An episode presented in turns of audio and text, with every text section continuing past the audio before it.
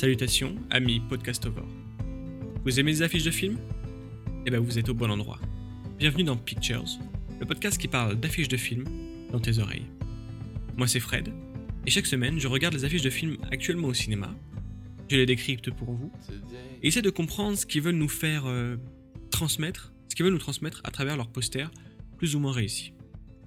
Et avant de commencer, je voulais remercier les gars de Podcast P-O-T-E-S-C-A-S-T, qui sont venus me voir en, privé sur Twitter pour m'expliquer que sur le dernier podcast, le son était un petit peu bas et que ma voix avait un petit peu trop de grave.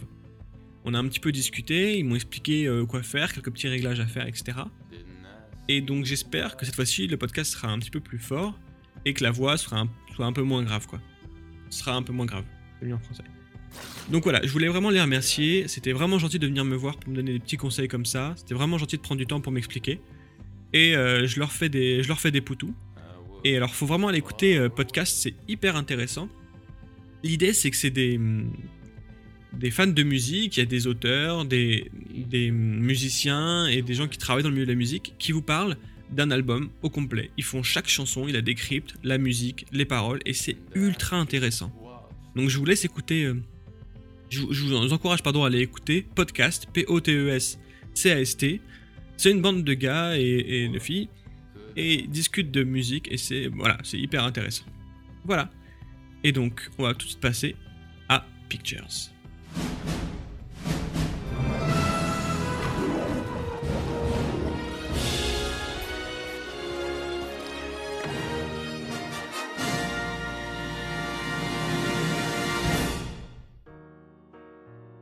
Alors, cette semaine, je pas vous parler de l'affiche de Belle et Sébastien 3.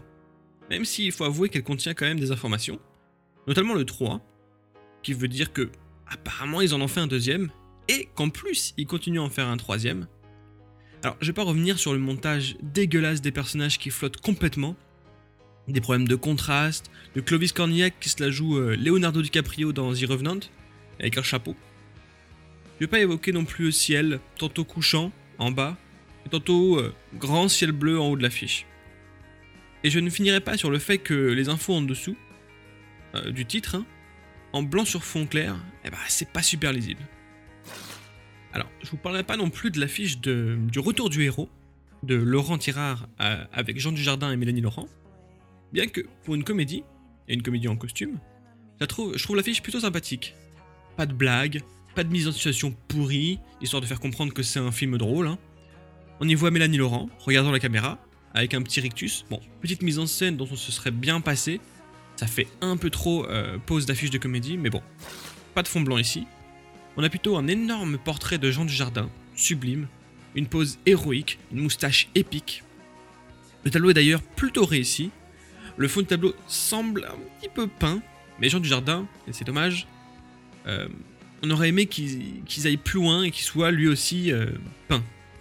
Euh, donc dans le film, c'est l'histoire du personnage de Jean Dujardin qui part en croisade contre l'Autriche en promettant d'écrire à sa tendre aimée des lettres tous les jours.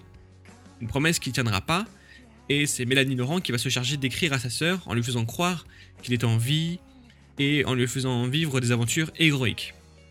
Et trois ans plus tard, il revient, débraillé, sale, barbu, et euh, veut rentrer euh, et veut rentrer un peu comme un lâche. Sauf que, dans sa dernière lettre, Mélanie Laurent le fait passer pour euh, mort en héros. Mais il finit par revenir et raconte des histoires sur son combat épique, alors qu'il avait été euh, enterré comme un héros dans ce petit village. Enfin bon, tout ça pour vous dire que cette affiche est plutôt sympa, qu'elle est plutôt originale pour une comédie, mais il manque une petite chose, un petit côté, euh, voilà, ce héros qui n'est pas celui qu'il semble être. Je trouve qu'on pourrait, on pourrait mettre par exemple cette peinture, cette toile pourrait être légèrement fissuré ou abîmé, qui pourrait se décoller un petit peu euh, sur les bords, et puis qu'on puisse voir apparaître derrière quelque chose de plus sale, quelque chose de plus, euh, plus moche et abîmé. Donc loin de cette image de héros de guerre. Voilà, je ne vais pas revenir longtemps euh, sur cette affiche, et on va complètement oublier le hashtag héros ou escroc qui, qui est posé là pour faire Jones un hashtag, alors que c'est quand même un film d'époque, donc le hashtag moyen quoi. Non, cette semaine, je vais vous parler d'un film euh, que vous allez probablement entendre parler Black Panther. J'ai vu des dieux voler. J'ai vu des hommes fabriquer des armes qui défiaient mon imagination. J'ai vu des aliens tomber du ciel.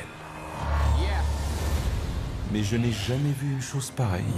Qu'est-ce que vous nous cachez d'autre? Hold up. Let's go.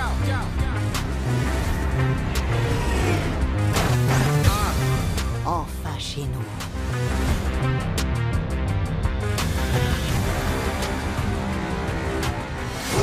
Mon fils, c'est ton heure à présent. Show me my respect and bow down. C'est à toi de choisir. Quel genre de roi tu veux devenir?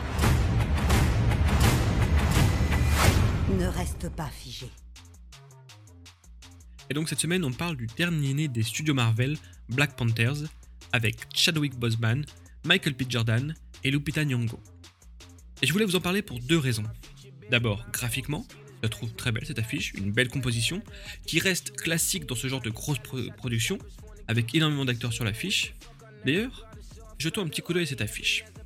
On y voit en grand Chadwick Boseman, qui est euh, donc euh, Black Panthers, au milieu, sans le masque, et c'est important. En dessous, euh, sur la gauche de l'affiche, Michael B. Jordan, qui joue son ennemi dans le film. Ce qui n'est pas flagrant d'ailleurs quand on le voit sur l'affiche, il n'a pas l'air particulièrement menaçant. J'ai attendu ce jour toute ma vie. Le monde va pouvoir renaître. Quand je l'aurai réduit en cendres C'est d'ailleurs une des critiques que j'ai à faire de l'affiche, c'est-à-dire que les personnages posent et sont très peu caractérisés. Ensuite, on a juste à côté donc euh, euh, Danae Gurira et Lupita Nyong'o. Et en dessous, le reste du casting en plus petit. Donc une mise en scène euh, classique et pyramidale de l'importance des acteurs dans le film. Et en bas, on a une ville, la ville du Wakanda, lieu où se déroule l'histoire. Une ville futuriste qui ressemble un petit peu à Tokyo, avec du métal partout, car le Wakanda est réputé pour son vibranium, donc c'est un métal extrêmement solide, qui compose le, le bouclier de Captain America dans Avengers, dont regorge le pays. Pour vous dire, c'est même plus solide que l'adamantium de Wolverine. De chaque côté de l'affiche, on a deux statues de panthères en vibranium, j'imagine. Comme si l'affiche était l'entrée vers le Wakanda, une invitation à découvrir le pays. Côté typo, le titre reprend le style euh, des affiches Marvel, une typo épaisse, allongée. Ici, un fond un peu euh, comme, comme un ciel bleu, contouré, contourné d'or, contouré d'or, contouré d'or, qui rappelle le côté royal. En effet, Black Panthers est le roi du Wakanda.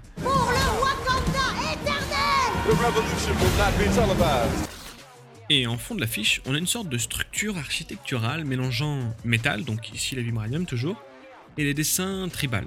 Signe que le Wakanda est une fusion de la modernité avec, euh, avec les traditions africaines. Donc une affiche qui en dit quand même pas mal et qui reste fidèle à l'univers Marvel. Mais pour ceux qui ont bonne mémoire, je vous rappelle que je vous ai parlé de deux bonnes raisons de parler de cette affiche. La seconde, c'est le casting présent sur l'affiche.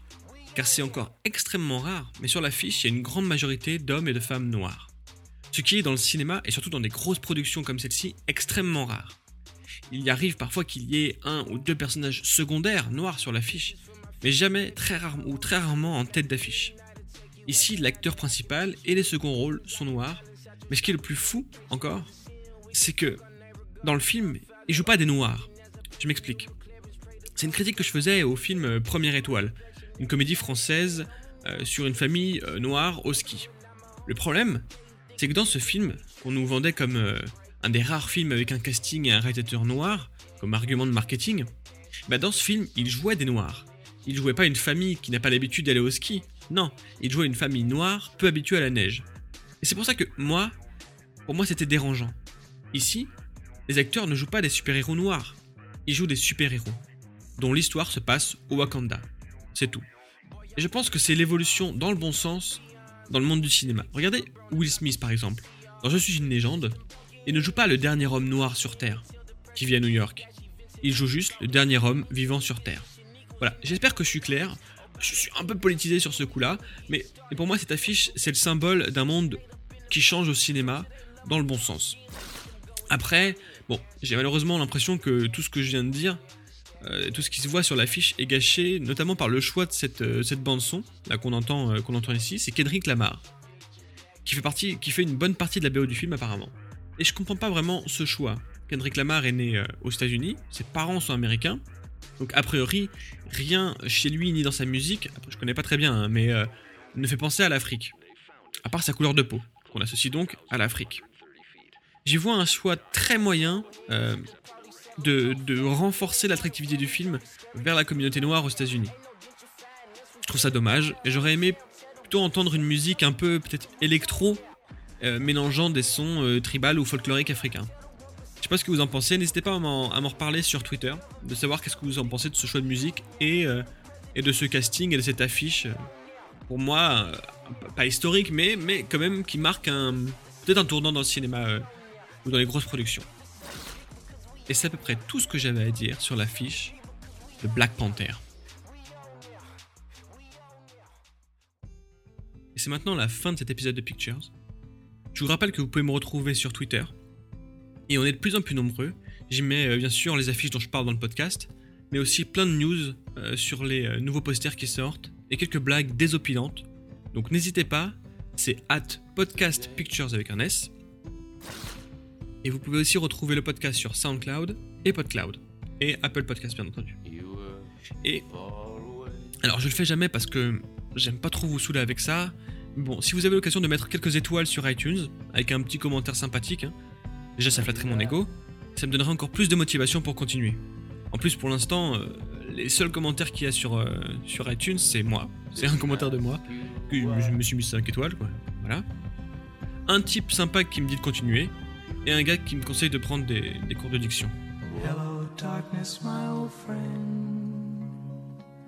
I've come to talk with you again. Donc, si vous avez un peu de temps, ça fait toujours plaisir. Nous, sinon, on se retrouve la semaine prochaine. Je vous prépare un nouvel épisode hors série qui pourra, je pense, euh, vous intéresser. En attendant, n'oubliez pas d'aller voir des films, ou au moins les affiches.